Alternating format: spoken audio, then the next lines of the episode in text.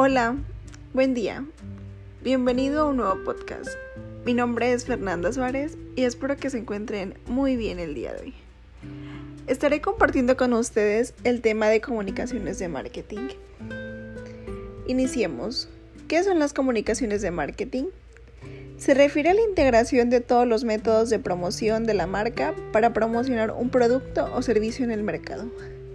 El papel de la comunicación de marketing está diseñada para proporcionar los conocimientos y necesarios para comprender y gestionar el papel estratégico de marcas y productos en la generación como resultado del negocio. Los principales objetivos de la comunicación de marketing son construir notoriedad. Esto es, conseguir un nivel de notoriedad determinado en relación con la organización, sus productos y servicios.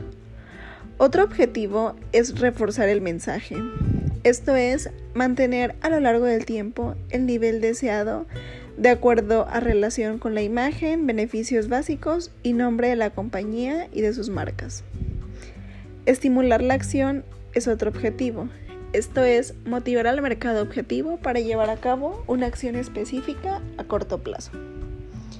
Las estrategias de comunicación se dividen en tres. La primera es Estrategia de comunicación pool.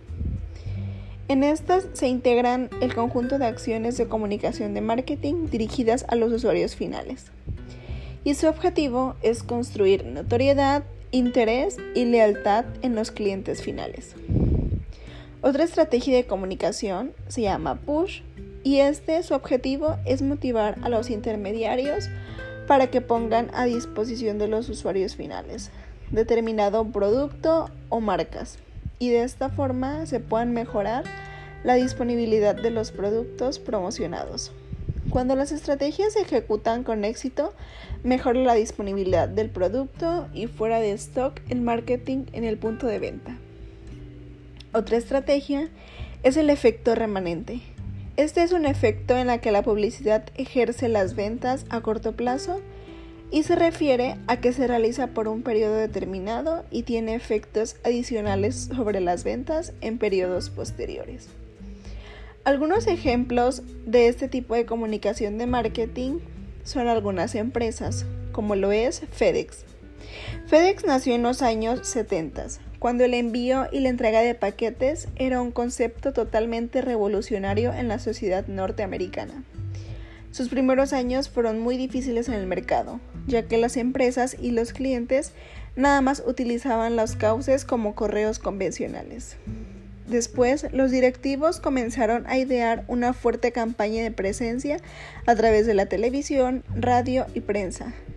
En ella, el director Fred Smith insistía en las facilidades de que se podían adaptar nuevos servicios en la mensajería para repartir al sector comercial. Pasaron dos años antes de que los beneficios comenzaran a notarse y actualmente FedEx tiene más de 90.000 vehículos de reparto y más de 300.000 empleados en varios países de todo el mundo. Con esto podemos ver que el marketing ha incrementado a través de manera online y también de manera presencial. Otra empresa es Coca-Cola. Esta marca siempre se ha demostrado que va más allá para encontrar nuevas formas de conectar con un público objetivo. Su eslogan, mejor conocido como Destapa la felicidad, fue cambiado por Siente el sabor. Un concepto mucho más enfocado en los tipos de, de estrategias del producto, tomando en cuenta a sus consumidores. Este cambio de estrategia fue global en la marca, tanto internamente como externamente, para extender un valor y la magia de la marca Coca-Cola a todas sus variantes para tener una marca única. El anuncio de Siente el Sabor capta las experiencias de vida y nos transmite la idea de que disfrutar una Coca-Cola hace que tus momentos cotidianos sean aún más especiales.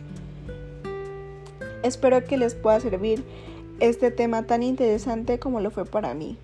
Nos vemos en un próximo episodio.